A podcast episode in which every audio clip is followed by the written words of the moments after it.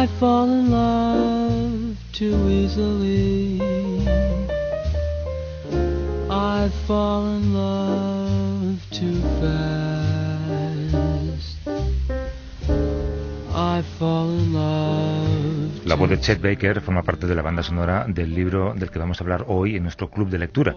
Un club en el que nos vamos a poner muy ochonteros, que es una palabra que yo acabo de aprender. Vamos por partes, vamos a saludar primero a la junta directiva de este club. Óscar López, buenos días. Buenos días a todos. Y Manu Verástegui, buenos días. Hola, muy buenos días, ¿cómo estáis? Óscar, enseguida vamos con nuestro libro de la semana, pero creo que antes tienes algo que contarnos sobre la celebración del High, ¿cómo, lo decís? ¿Hay Festival o Hay Festival? aquí la gente dice hay festival. Hay festival. Que suena muy bien. Pero- pero lo, lo inventó el Guardian, ¿no?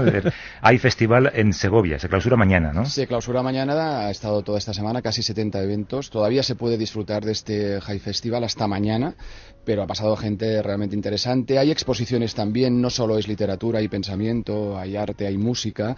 Y bueno, pues eh, de momento ha pasado gente como Julio Navarro, como María Dueñas, por ejemplo, Anthony Vivor. William Boyd, pero esta tarde, por ejemplo, hay un encuentro muy interesante donde se va a hablar sobre el Guernica, también van a estar Ramón Lobo y Lee Anderson hablando del libro de este último, en fin, que hay cantidad de actividades, la gente que entre en internet, que clique en High Festival y encontrarán el programa.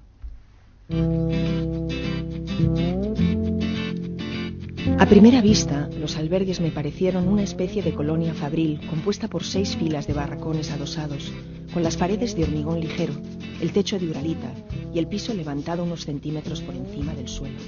Pero a medida que avanzaba por una de las calles que separaban los barracones, una calle que no era una calle, sino un barrizal sobrevolado por enjambres de moscas donde convivían, en medio de un olor a cloaca, bebés desnudos, animales domésticos y montones de chatarra, desde jaulas vacías de conejos hasta somieres rotos o coches viejos e inservibles.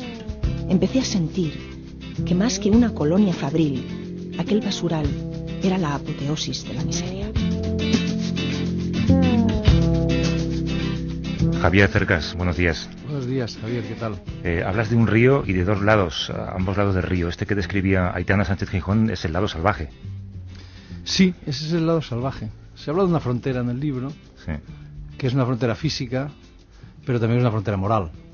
La frontera entre el bien y el mal, entre la justicia y la injusticia. Yo vivía en la frontera cuando era pequeño, como el protagonista del libro, ¿A qué lado? eh, del lado de acá, felizmente para mí. El más acá lo llamas tú en el libro. Exacto. Pero un día, cuando yo tenía 10 años, eh, yo vivía eso, en el lado de acá, en un barrio eh, de migrantes, eh, pero de clase media, ¿no? Mi padre era veterinario. Y un día nos llevaron, por casualidad, al otro lado del río y lo que vi fue eso un poco, más o menos lo que ha contado Itana Sánchez Gijón. Creo que era la que leía el texto. ¿verdad? Y, y me, esa imagen me quedó siempre en la cabeza, ¿no? La, la imagen de un mundo que era otro mundo, un mundo tan distinto del mío y al mismo tiempo tan próximo, porque estaba apenas a 100 metros.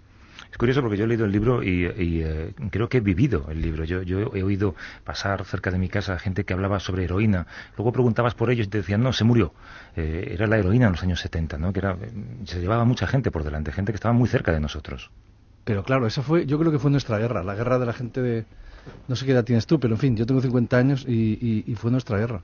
Es decir, todos conocemos a muchas, muchos chavales de todas las clases, de todos tipos, de todos los barrios que murieron. Y sabes lo peor de todo, yo cuando escribí este libro, eso es un asunto que está muy enterrado en el libro, pero que es fundamental, porque todos los chavales, casi todos los protagonistas del libro acaban muriendo de lo mismo, ¿verdad?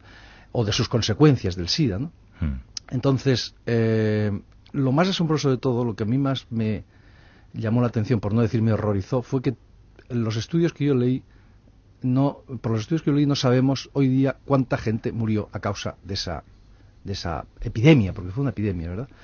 Yo creo que es el gran agujero negro de la transición. La heroína en los años 70. Eso es. Óscar, ¿qué nos cuenta este Leyes de la Frontera de Javier Cercas? Javier ha adelantado ya un poco. Es una, es una novela fronteriza que está dividida en dos partes, el más acá y el más allá. Y yo me voy a centrar más en la primera parte porque tampoco quiero desvelar muchas cosas del argumento, pero para que la gente se sitúe es una historia inventada a finales de los 70 en, en Girona. Ah, allí vamos a tener a tres jóvenes protagonistas de 16 años. Mm, hay un chico de clase media, como decía Javier, cruza el río y va a una zona hostil, vamos a decir, entra en un salón recreativo y allí va, a conocer a dos personas que van a cambiar su vida, el Zarco y Tere. El Zarco es un delincuente, Tere también, él se enamora perdidamente de la chica y durante tres meses su vida va a dar un auténtico vuelco. Es, una, es un viaje absolutamente vertiginoso. ¿no? Luego habrá un salto en el tiempo, pasarán los años y solo voy a decir que se van a reencontrar. Esto a nivel argumental. Yo creo que sobre todo esta novela es una historia de amor, es una historia sobre las consecuencias que nuestras propias decisiones tienen en la vida. Es una novela también sobre esas segundas oportunidades que a veces la vida te ofrece. Es una novela también muy crítica con los medios de comunicación, como los medios de comunicación han utilizado a veces a ciertos personajes, los han convertido en mitos, mitos que siempre en general suelen derrumbarse. Es una novela que también tiene un gran nivel sociológico por cuanto aparece esa Gerona de finales de los, de los 70 y la Gerona actual, ese contraste también. Y luego es una novela que constantemente mientras la estás leyendo tú notas que en el ambiente está la pregunta que probablemente se hace el propio autor y que se hace mucha gente también que ha vivido en esos barrios y en esa época de por qué eso que le ocurrieron a esos chicos no me ocurrió a mí por qué Ignacio tiene un destino que no se corresponde con el destino que tuvo Zarco o que tuvo Tere. En cualquier caso es una magnífica novela. Es magnífica, sí. Tú cuentas, Javier, que esta novela es de algún modo la cara B eh, de la historia que contabas en Anatomía de un Instante, el, trabajo en el que te ocupabas de la España del 23F. Bueno, más, no, esa no fue mi, idea, ¿no? Eso ha sido una conclusión más bien, ¿no? Sí, bueno, en realidad eso de la cara lo dijo mi editorial y me parece, me parece adecuado, ¿no? Ah, sí, en parte lo es porque, mira, cuando yo estaba trabajando, documentándome sobre el libro del 23 de febrero, sobre el libro de la transición, me interesaba mucho, claro, como es natural, yo leía sobre los, eh, constructores de nuestra democracia, ¿no? sobre Suárez, sobre Carrillo, en fin, sobre la alta política. Lo que ocurre en la parte noble de los periódicos o de las revistas, ¿no? lo que ocurre es que en la otra parte, al otro lado, los protagonistas no eran esos, es decir, en la parte, digamos, social, en los sucesos y todas estas cosas, los protagonistas eran los kinkis, es decir, los delincuentes juveniles, chavales, eh, desarraigados, que vivían en arrabales, que no tenían el menor horizonte vital y que en los años 70 y 80 fue un, fenómeno muy efímero, muy intenso, pero muy efímero, se convirtieron, como decía Oscar, en verdaderos mitos de, de la sociedad en aquel momento, ¿verdad? Construidos en gran parte por los medios de comunicación eh, y que representaban muchas cosas, de las que sería largo hablar, pero que a las que mirábamos, yo era muy joven en aquella época, yo era su contemporáneo, era de su edad, pero a las que todo el mundo yo creo que miraba con una mezcla de eh, fascinación y de miedo, ¿no? Entonces, en ese sentido se puede hablar de la novela como, la cara B eh, de Anatomía de un instante, porque eh, aunque el arco que abarca el arco temporal es muy amplio, llega hasta hoy día, de hecho, no empieza en el 78, pero llega hasta hoy día, sí que es verdad que empieza siendo una crónica mm, sentimental, una crónica personal y una crónica sobre todo desde abajo del mismo periodo. Un viejo proverbio chino dice, no desprecies a la culebra por no tener cuernos. Quizás se reencarne en dragón. También un hombre Se comentaba La Frontera Azul, serie japonesa de finales de los 70 que mucha gente recordará. Está muy presente en, este libro, en las leyes de la frontera. Javier, cuéntanos qué era el Liang Shampo, eh, quién era Liu Chu y qué tienen que ver con esta novela. Esa, esa es la primera serie eh, japonesa, creo que yo, que se proyectó en España, aunque hablaba de China. Y tuvo un éxito fabuloso. se emitió en la televisión española, que era la única en aquel momento, justo en el momento en que transcurre la primera parte del libro, en el verano del 78 y para entendernos una especie de Robin Hood a lo, a lo chino, ¿no? Es decir, hablaba de una serie de hombres justos que en, medio de una tiranía insoportable pues tenían que largarse al otro lado del río, es decir, tenían que traspasar la frontera de la delincuencia, convertirse en proscritos, ¿no? Eh, entonces, eso es un leitmotiv, esa frontera que es eh, la del río, la del río Lianchampo, pero también en el caso de la, de la serie de televisión es una frontera simbólica, no es la frontera que separa el bien y el mal, eh, que separa la justicia de la injusticia, como en la novela. De manera que eso, la serie es una especie de espejo de lo que ocurre, o sea, se utiliza como leitmotiv en la novela porque es una especie de espejo de lo que ocurre eh, en la novela, incluso diría un espejo invertido. Lo más interesante de todo es que el Lian Champo, que es el río que separa el bien del mal, que es la frontera de, de la serie y la frontera también del libro, es algo que está en todas partes, es decir, está en toda España te encuentras un barrio que llaman el Lian Champó, en. Gerona hay uno, en Barcelona hay uno, En, en, todas partes, ¿no? Es decir, el lugar donde viven los proscritos, los, la gente marginal, la gente que no, ¿no?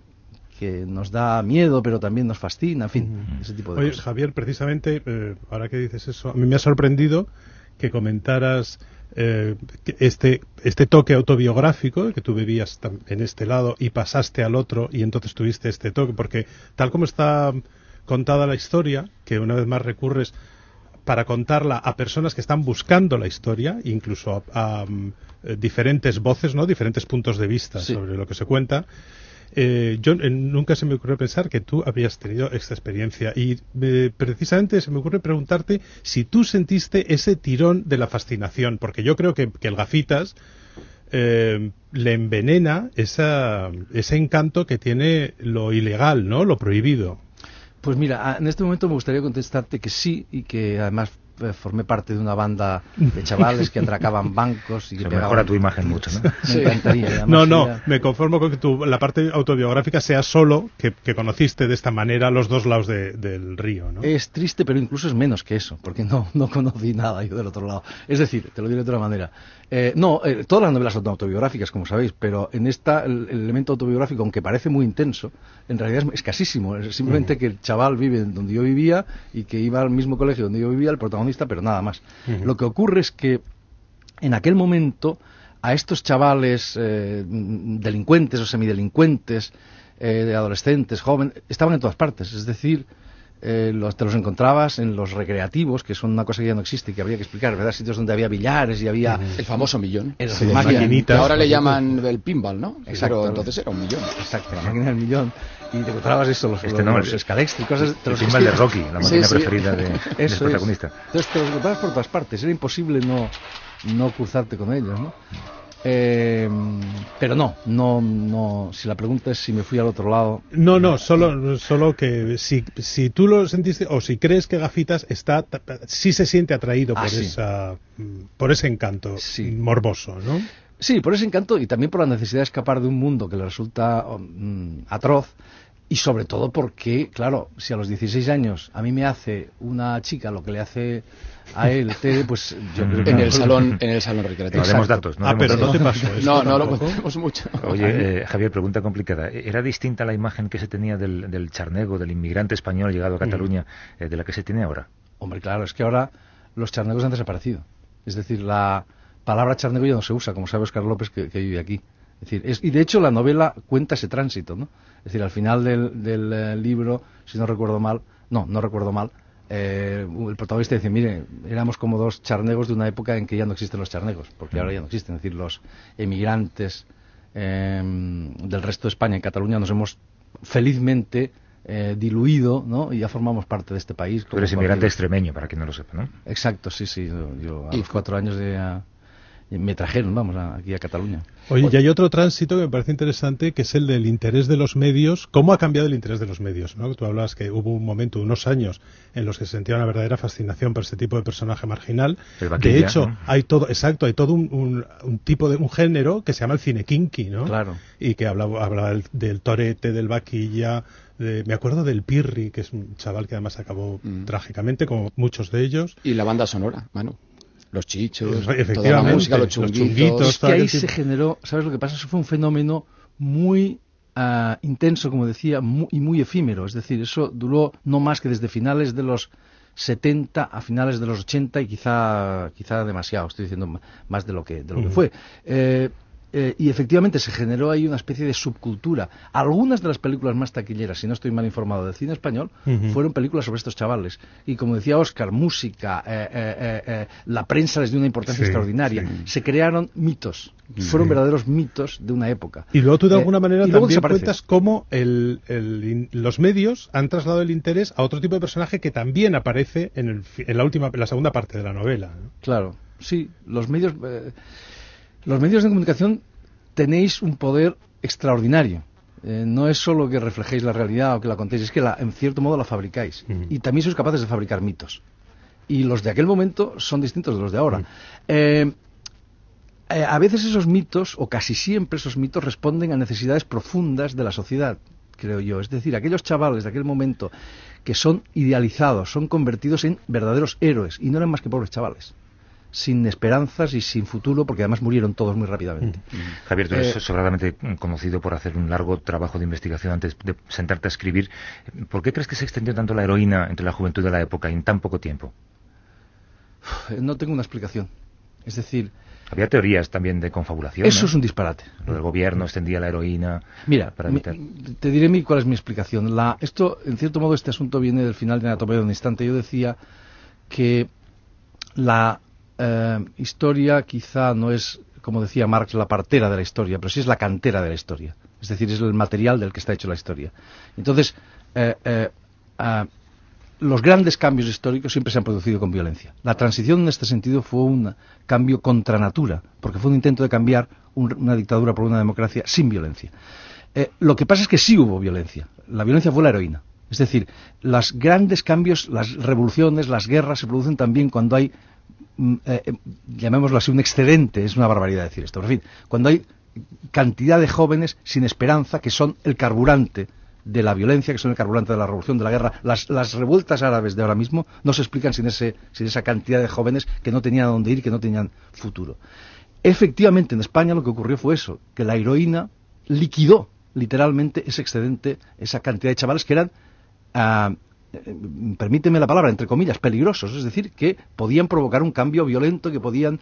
eh, mm, mm, mm, Habrían estado pensando si no hubieran estado pinchándose, ¿no? Claro, habrían estado pensando, exactamente, habrían estado, podían haber hecho cosas de ese tipo. Eh, y eso naturalmente ha dado pie a teorías conspiratorias, es decir, a que, el a que fue el Estado el que em, metió la heroína en las cárceles y luego por toda la sociedad para liquidar a esos jóvenes, para acabar con ese peligro.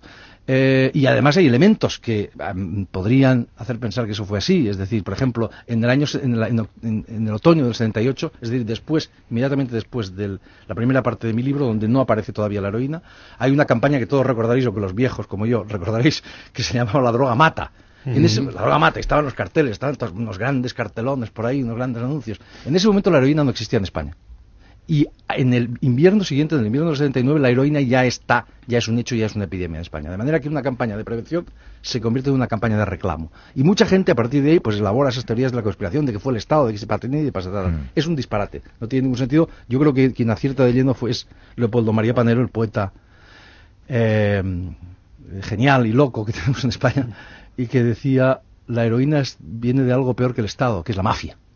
Fue un conjunto de imprevisiones, de eh, no estaba, la gente no estaba preparada para eso, etcétera, etcétera. Oye, y eso fue una catástrofe de dimensiones colosales. Insisto, ahora mismo no sabemos cuánta gente murió de él. Dejarme solo decir una cosa, estamos hablando mucho de delincuencia, de kinkis de finales de los 70, de heroína, de prisiones. Hombre, pero hay que decirle a los oyentes que por encima de todo yo creo que esta es una novela de amor. Totalmente. Porque la historia de este chico de clase media con Tere, con una de, de estos dos personajes delincuentes que, que él conoce, es una historia de amor que dura a lo largo de muchos años. Sí, y que además es una historia a varias bandas, ¿verdad? A tres bandas, diría yo. Eh, sí, es exactamente eso. Eh, es una historia de amor, es una historia de lealtades, es una historia de traiciones. Eh, lo otro no es más que un trasfondo, ¿no? Del, eh, y además que llega hasta hoy mismo, claro, un trasfondo de, la, de esa historia. Una historia bastante compleja, ambigua, muy ambigua, porque al final no sabemos muy bien qué es lo que... Creo, creo que el lector es quien tiene que decidir qué es lo que pasa, como siempre, ¿no? El lector es la otra mitad del libro. Nosotros solo ponemos la partitura y el lector es quien decide. Javier Cercas, eh, las leyes de la frontera, no te voy a desear buena suerte porque tú sí que eres una estrella mediática, ¿eh? Una estrella, no, hombre, no, los Que, te no reconocen por la calle ya, no me digas que no. Nah, Hay- una cosa que te, te he oído por algún sitio que me, ha- me ha gustado mucho, eso de que trabajas mucho para que el lector no se dé cuenta de que trabajas mucho. Ese es mi lema. Es una cosa con la que yo me identifico también. Ah, qué bien. Gracias por venir. Un No. abrazo fuerte. Gracias a ti. Hasta luego. No, Oscar, Manu, recomendaciones. Venga, ¿quién empieza? Oscar. Pues em- empiezo yo. Venga. Venga. Pues yo recomiendo Los huerfanitos de un autor poco conocido que se llama Santiago Lorenzo. Lo acaba de publicar Blackie Books. Es una novela muy divertida, muy inteligente. Qué Tiene- bonito título como de folletín, ¿no? Pero total, Manu, te va a encantar porque tú que eres Sí. un amante del teatro. Es una novela ambientada en el, ambientada en el mundo del teatro. Tiene toques. e- Es como una tragicomedia y te lo cuento enseguida. Son tres hermanos mayores. Muere el padre que era propietario de un teatro, era un viva la Virgen, y les deja en herencia el teatro y 300.000 euros de deuda. Entonces, estos tres tipos que no les interesa el teatro para nada, solo ven como única salida para pagar esa deuda y poderse quedar con el teatro que montar una obra. Y montan una obra con un grupo de tramoyistas jubilados a los que contratan y con un elenco de actores que han salido de un grupo de terapia para alcohólicos. Qué bueno. Oscar, Bueno, con eso ha montado una historia muy divertida, muy inteligente. Es una sátira sobre las instituciones, sobre la burocracia, sobre la crisis actual y además eh, eh, tiene una cosa que para mí es fantástica, un lenguaje exquisito y que divide muy bien lo que son las risas con las emociones. es Los una novela huerfanitos ¿eh? de Santiago Lorenzo. Manu, Me encanta. Yo lo mío es completamente distinto eh, y hasta difícil de pronunciar.